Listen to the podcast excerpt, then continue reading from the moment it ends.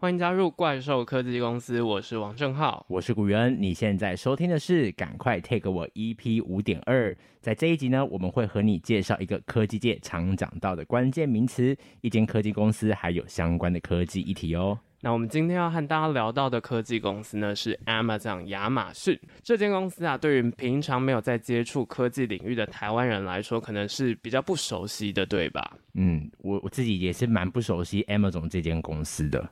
对，就很多人应该就会想说，哎，怎么听到这集 Amazon 居然出现在我们这个科技节目当中啊？对啊，对大多数人来讲啊，Amazon 第一个直觉联想应该它就是像虾皮那样子的一个电商或是网络商城。不过啊，对于美国人来说啊，它其实是一个再熟悉不过的必备民生平台哦。就是其实现在每两个美国人就有一个是 Prime 的尊荣会员。那 Prime 尊荣会员呢，其实就是 Amazon 的付费制的会员服务。我们在 EP 零点一的时候，其实就有谈过这个概念了。那不知道雨恩是怎么样的契机下知道 Amazon 这间公司呢？嗯，我知道这间公司是因为在过去啊，就是想要买一些国外的产品的时候，就是这这个东西如果在台湾没有的话，就会需要用到 Amazon 去做购买这样子，所以才会了解 Amazon。哦，原来是这样子。那接下来呢，我们就来了解一下 Amazon 这间好像是在卖零售的公司，到底和科技有什么样的关联吧。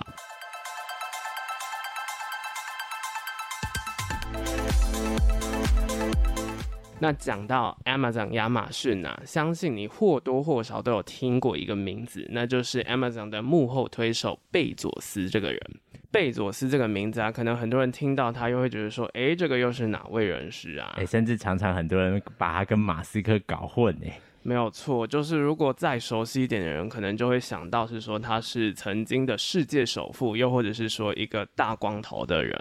我对他的印象也是，也也的确就是那个。大光头啊，就是常常看到他在一些这个演讲的场面，然后头上都会发亮，因为那个光打在他的头上就会反射。嗯，大家记好了，其实贝佐斯就是姐夫啦。你如果记姐夫，就非常好记得这个人的形象了。那为什么他会被称为姐夫呢？要不要猜猜看？姐夫，嗯，姐夫给人的一个形象是，姐夫有什么特别的形象吗？其实就是因为。贝佐斯的全名叫做 Jeff Bezos，也就是 Jeff，听起来就好像是念的台湾国语一点，就好像是姐夫姐夫的那种感觉。所以台湾地区的人，又或者是整个中华地区的人都会称贝佐斯叫做姐夫哦。原来是这样子来的啊！那其实呢，这个姐夫啊，他就是亚马逊的创办人啦。没有错。那我们今天的科技名词呢，就来好好的了解贝佐斯他是什么样的一个人。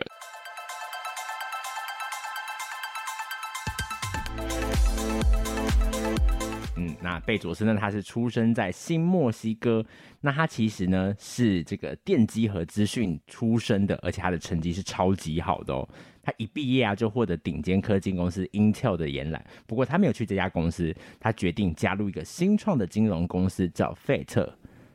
嗯，那贝佐斯后来就协助费特建立了一个电子交易平台。后来呢，他又转行了，他在一家银行工作。然后三十岁的时候，他就在纽约一间投资管理公司当资深副总，也赚了非常多的钱。嗯，赚了很多钱之后啊，他就觉得说。嗯，很像要来做一些不一样的事情，所以他一直就有一个梦想，就是他很想创业，想做一些以前的没有做过的东西。加上注意到这个网络公司的一个快速成长，所以就创立了等等我们会介绍的 Amazon 这间公司。那基本上聊到贝佐斯呢，就一定要聊到一本书，也就是关于他的传记《贝佐斯传》，然后还有一本他的作品叫做《创造与迈向》。那这两个关键字呢，其实也是他的工作哲学哦。尤其《创造与迈向》这本书，简单来讲就是它的精华集。它在前半部分就收录了他在一九九七年创立这间公司，一直到二零二零年担任 CEO 期间，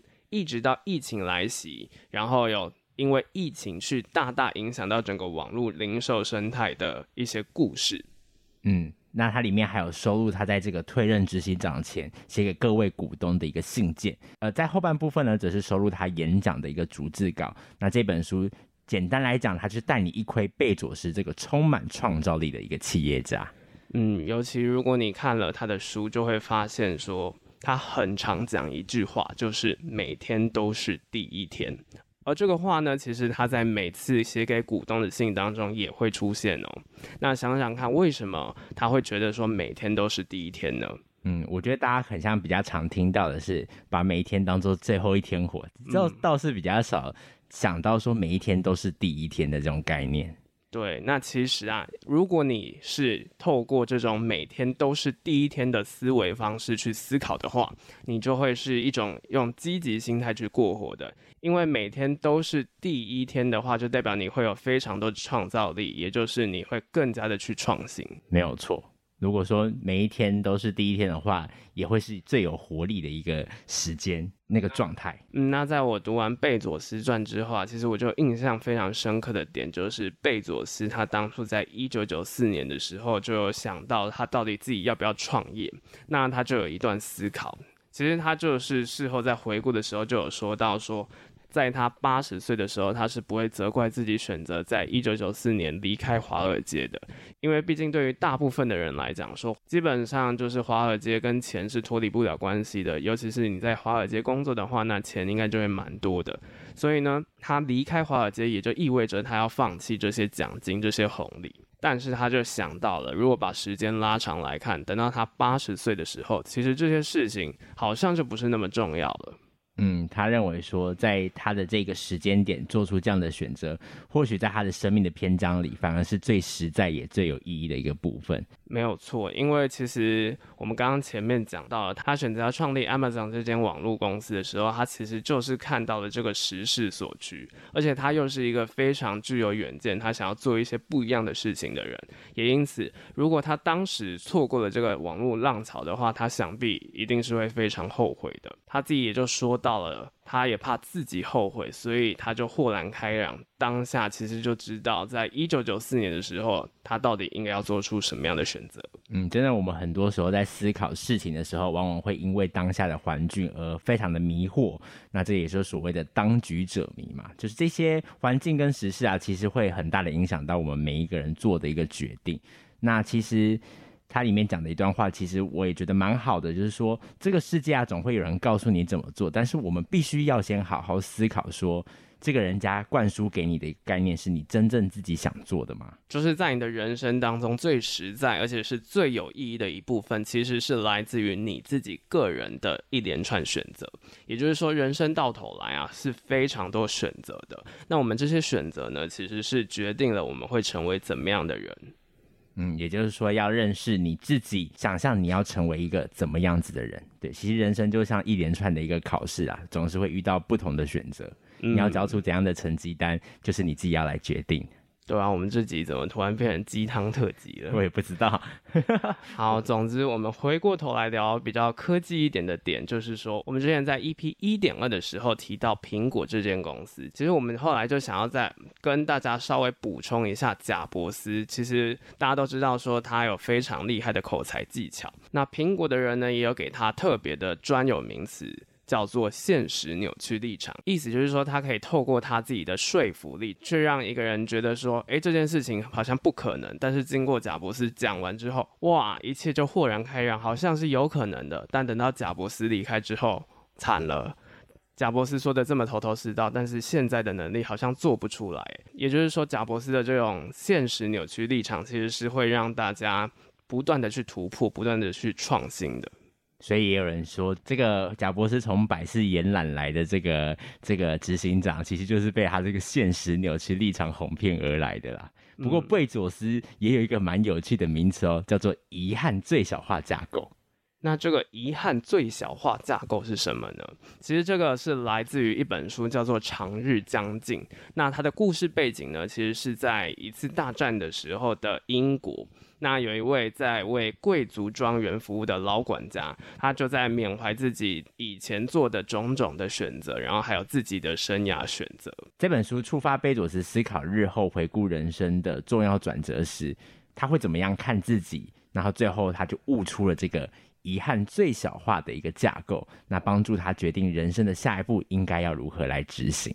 嗯，就是把整个时间拉长，然后去看说，如果在你比较老的时候，你会怎么样回顾你现在的这个选择呢？也就是这个遗憾最小化架构的理念。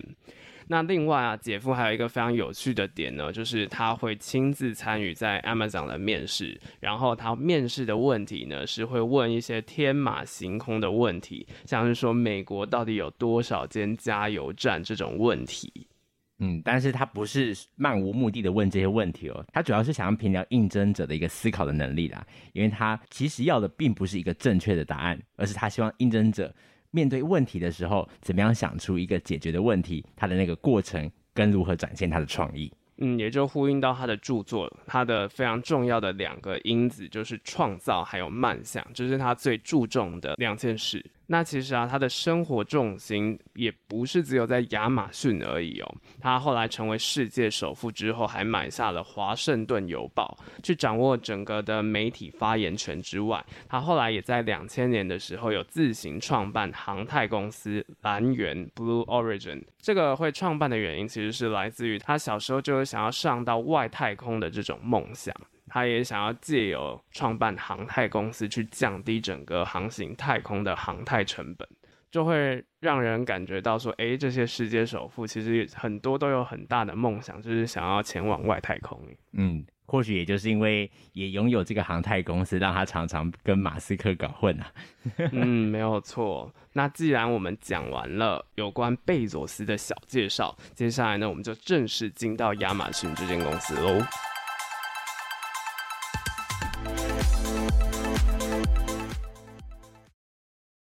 好，接着我们要来讲亚马逊这间公司的一个介绍跟历史。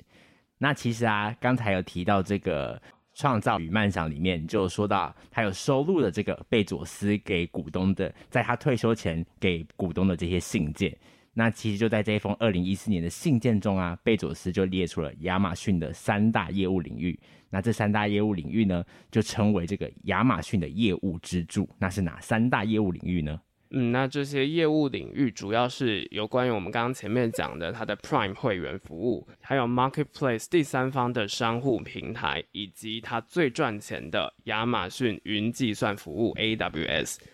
后来呢，其实他还有在发展其他的业务哦，也是非常的具有挑战性的。还有像是 Echo 智慧音箱，还有无人机送货这些比较特别的东西。那亚马逊到底在想什么呢？想要知道这些，其实我们就还是要回过头来，从亚马逊的历史讲起。嗯，亚马逊这家公司啊，他们有一个中心的一个思想，或者说是一个准则，就是啊，一切要从用户的需求出发。那其实研发的这些产品跟业务呢，也是为了要满足用户的需求。嗯，亚马逊它其实就是创立在一九九四年的时候，它当时其实是处于在一个网络还不是非常发达，但是又是有市场潜力的阶段。它当时其实就是看到，就是说网络处于整个成长期的部分，也就是网络的用户每年都会增加高达两千三百趴哦，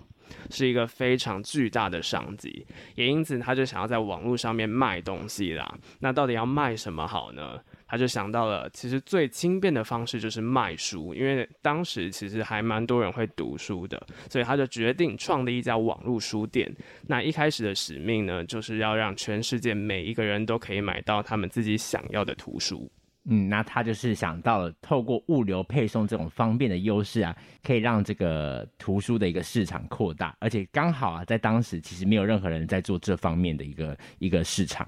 那亚马逊采取的呢是大规模的扩张策略，也就是说呢，它在前期它选择是投入大量的东西，会换来的是巨额的亏损。不过它的巨额亏损就会换来整个庞大的营业规模。那贝佐斯其实自己当时就说到了，他在想要成立这间公司之前，他其实就有拜访非常多的投资人，包括他自己的父母。他也跟这些人就说，其实他创办亚马逊呢有七成的亏损几率。那那些投资人即使看到说有七成的亏损几率，那你还要投资我吗？那或许就是因为大家都非常的看好贝佐斯。也知道说他是一个很会豪赌的人，最后他还是募得了一百万美元的资金。之后呢，他也的的确确成功成为了这个全球最大的线上书店。他赌对啦。嗯，那在一九九零年代末期呢，其实那个时候有一个风潮叫做达康风潮。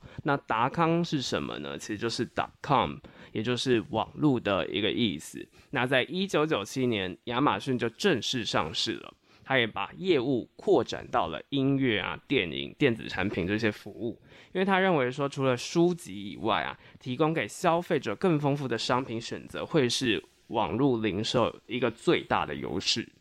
不过，在他推出这些零售没有多久了，到了这个两千年的时候，到了这个两千年、两千零一年的时候啊，网络泡沫就破灭了。那在无数间啊，许多网络公司其实是一夕间就崩盘了。不过呢，那亚马逊呢，因为这个平稳缓慢的一个企业文化，虽然是没有遭到灭顶啦，不过很多人开始对这家公司的前景感到不乐观。嗯，而且还有一个很大的原因，就是因为亚马逊它当初没有倒掉的原因，是因为很多公司是一夕之间崩盘嘛。但是亚马逊在崩盘以前，成功的和银行借到了钱，所以也让它可以继续维持下去。那即便整个网络泡沫破灭了，亚马逊也没有停止在网络方面发展他们的服务哦。它整顿好这些复杂的物流网络之后，它其实就有把整个业务量延伸到了新的领域，像是珠宝、服饰、运动用品这些东西。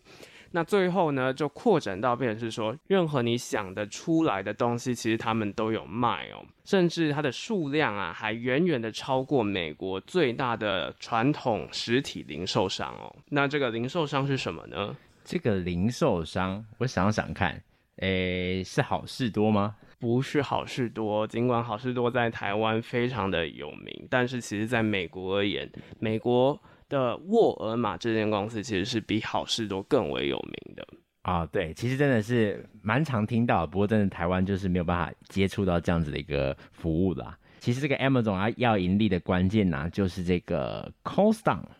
那因为其实东西变多啊，如果就是用纯人工是非常难以管理的，所以 Amazon 呢就开始导入这个全球物流中心，希望借此能够减少库存，优化配送的整个过程。那再加上这个大数据的分析的系统啊，同时导入这个机器人自动化的物流方式，那它就成为一个时效性仓库式的一个零售商。那在五年内，物流的成本就降低高达五十趴哦。嗯，真的是非常厉害的一个创举，这个真的是当时传统的零售业做梦也想不到的，就是透过网络还有科技的方式去改变了整个零售啊、物流的这些模式，所以这也是为什么 Amazon 和科技会有这么大关联的原因。也就是因为它导入了这些比较科技的元素啊，在这个二零零三年啊，为了让他们里面的工程师可以更容易的快速设计这个新的功能，那亚马逊也决定打造一个大型的电脑运算系统，在云端建立起这个随需运算服务。嗯，那这个随需其实就是随时的需求的意思。但是啊，我们回顾一下当时的背景，当时其实二零零三年还离。二零零一年，网络泡沫非常的接近，那那个时候的网络泡沫化也让网络公司变得非常惨嘛。那这个时候，贝佐斯他投资这块到底是不是一个明确的决定呢？我们这里就先稍微埋一个伏笔，等等再继续揭晓。而到了隔一年，二零零四年呢，Amazon 就成立了 Lab One Two Six 实验室进军硬体业。那其中最有名的一个硬体呢，就是在二零零七年推出的 Kindle。而这个正是贝佐斯看到未来电子书的一个趋势，而自主开发的一个电子阅读器。嗯，那这个电子书阅读器呢，大大的改变人们的阅读习惯。因为透过这个阅读器啊，我们可以直接从亚马逊去购买，而且还有一个特别的功能，就是可以无限下载电子书。然后它的电子书阅读器呢，它是透过电子墨水的形式，那读起来其实会比较不伤眼的。因为我们一般像是平板来讲，它是透过背光显示的荧幕，那它本体就会发亮，所以看久了眼睛会疲劳。但是呢，亚马逊的这个 Kindle 采用的电子纸荧幕，它在太阳下一样是看得很清楚的哦，而且它是不伤眼的。那这样子的一个荧幕呢，其实还有另外的好处，就是呃。这个电力的消耗啊，其实是远比一般的平板还要少很多倍。也就是说，它的续航力呢是比一般的平板还要来得更好的。但是缺点呢，就是整个反应的速度会稍微比较慢一点点啦。嗯，就是这个 Kindle 啊，虽然它不是第一个电子书阅读器，但是透过 Kindle 呢，它依旧帮亚马逊开启了一阵电子书狂潮。因为在当时二零零七年 iPad 是还没有问世的，是直到二零一零年之后，这种平板装置才被 iPad 抢走那个平板的市场。嗯，那到了这个二零一二年的时候啊，其实现在已经是亚马逊。营运的第十七年，那到了这个时候呢，它的年营业额已经高达了六百一十亿美元，堪称是在这个最短的时间内，营业额超过千亿美元的零售商。嗯，很多顾客啊都爱死了这间公司，因为我们刚刚讲了，它什么都卖，而且它是顾客之上，它非常的了解顾客的需求，也就变成是说，大家可能都很常使用这个零售网站，但是竞争者呢就非常的惨兮兮啦，因为他们就被这个亚马逊抢走了非常多的市场，所以其实是蛮恨亚马逊改变了整个零售产业的游戏规则。毕竟，而且他抢了非常多的人的饭碗嘛，没有错。那这样子的一个风潮啊，也让亚马逊这个名称啊，成为一个商业的用语哦，像是亚马逊化，就是 to be Amazoned，指的就是呢，眼睁睁的看着这家公司从西雅图起家的电子商务公司，像吸尘器一样，把顾客和你的利润吸得一干二净。真的就非常的可怕，就是还出现了这样子的名字，就可以看得出来，亚马逊它在零售领域的成功是让对手非常的害怕的。不过啊，一家公司推出的产品也不全然一定全部都会成功，那它还是有一些失败的产品哦，像是 Amazon，它在二零一一年推出一个要和 iPad 抗衡的 Kindle Fire 这个平板电脑，又或者是说在二零一四年推出的第一款智慧型手机 Fire Phone，现在呢其实都是默默无名，而且甚至是停产的。那到底为什么 Amazon 它可以推出 Kindle 是成功的，但是它想要进军这些平板电脑、智慧型手机会是失败的呢？嗯，原因就在于说 Kindle 啊，它之所以这个成功，在于它采用一个低价的一个策略。那这个硬体啊，基本上已经接近免费。那它靠的是什么呢？它靠的就是它内容服务的一个盈利。那并且在它的一个电子的图书的库存上面啊，内容上它拥有一个绝对的优势。所以消费者购买 Kindle 其实是冲着它的这些海量的图书资源去买的。嗯，亚马逊呢，它其实就一直致力于让自家的服务能够以快速便捷的方式提供给消费者。那 Kindle 呢，其实刚好就是一个连接服务和使用者的桥梁，也难怪当时的 Kindle 可以造成这么样的成功。不过反过来看，这个 Fire Phone 啊，他就试图啊，想要用这个一般的产品策略来和这个苹果啊，还有三星这些品牌来正面交锋。但它其实也不是一个什么开创性的产品啦，因为 iPhone 已经在这个二零零七年发表，而且非常的成功。那它也没有任何硬体上面的优势啊，软体的服务上面这些 UI 其实也做得不够好。更致命的是啊，它的价格也是让许多消费者望而却步啊，啊，太贵了。嗯，但就如同我们 EP 二点二在讲微软的时候有提到的，这些失败啊，或者是试战小，反而会是非常好的养分，因为公司啊可以透过这些失败的例子，去让自己重新回到正轨，也可以更加的去专注说，诶，自己到底擅长的领域是什么？又或者是啊，这些失败的东西，其实他们背后还是有付出精力，那这些研究呢？他们的技术其实还是会或多或少的应用在后续的产品当中，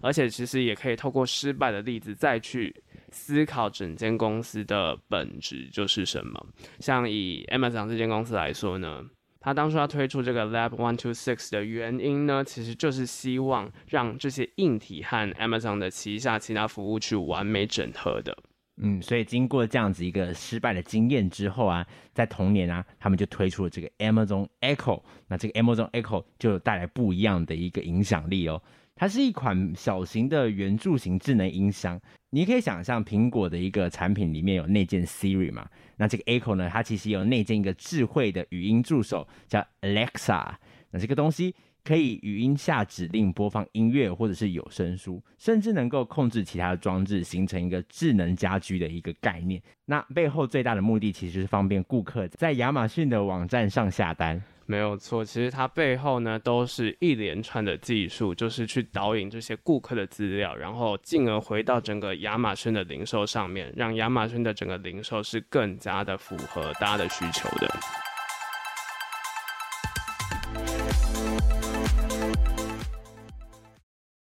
我们接着就要来聊到我们刚刚埋的伏笔了，就是 A W X，。就刚刚埋的伏笔，就是说他在这个一片网络一片惨淡的时候，他仍然选择投资。那我们现在就可以回过了头来看，这个投资到底是对的选择还是错的选择？近年来，这个云端的概念就盛行，那亚马逊呢，它就大规模的推广了他们这个第三方的开放平台。包含像是，在这个两千零三年就有这个 AWS 公有云啊、Prime 尊荣会员啊、FBA 物流服务等，就让他们成为一家综合服务的提供商。嗯，那亚马逊的这种 AWS 呢，其实就占据了整个全球云服务，也就是 IaaS 近三成五的市场份额。那 ICE 是什么呢？其实如果你还不知道的话，就可以回去听我们的 EP 零点二，我们就有详细的讲了这些名词的差别。那回过头来来讲呢，AWS 是最强的云服务，那它领先微软的 Azure 还有 Google 的 GC，比它那它到现在呢变成了是亚马逊最赚钱的事业单位，甚至像是网络的串流 Netflix，还有美国的 CIA 中央情报局呢，其实都是亚马逊 AWS 的客户。嗯，也因着这样子一个云端的一个盛行啊，在二零二零年二月的时候啊，亚马逊的市值啊就正式达到了一兆美元哦，是苹果、微软、谷歌之后是第四家市值破兆美元的美国上市公司。嗯，那这间公司尽管这么的厉害，它还是有受到一点批评哦，像是亚马逊，它其实长期就有被批评，是说它把自家的员工当成机器人来用。那因为这样子的批评啊，其实贝佐斯他就转个念来想了，就是说，那既然他们批评说我把人当成机器人来用，那我干脆我就用机器人就好了，不要用人了吧。所以呢，于是现在这个 Amazon 的仓库啊，许多的工作就真的由机器人来完成喽。那尽管用那么多的机器人啊。不过，Amazon 的员工人数其实还是美国公司当中数一数二多的，也是目前最大的网络公司。嗯，所以基本上亚马逊还是创造了非常多的就业机会啦。那总之啊，回到二零二一年，其实亚马逊在壮大完之后。贝佐斯的阶段性任务其实就完成了，于是他就卸下了亚马逊 CEO 的职位，去追寻我们刚刚讲的他有太空梦，他就继续往这方面发展。那接任亚马逊的执行长呢，是前 AWS 的 CEO，叫做安迪贾西。嗯，那贾西呢，他最有名的一个创新就是这个 AWS，那的确是一个蛮厉害的人物哦，在这个。Amazon 成立的几年内，他就成为了这个贝佐斯的影子副手。那什么是影子副手呢？就是 Shadow。那 Shadow 呢是一个临时的职位，但是这个临时的职位是很特别，它只会开放给有前途的潜力人才。那这些影子副手呢，就可以每天跟着贝佐斯学习如何决策啦。嗯，那就是他后来成为影子副手之后，他就得到贝佐斯的亲自授权，也就开启了云业务 AWS 这一块的发展。那现在 AWS 呢，其实也相当程度的影响着亚马逊的发展，一直到今天。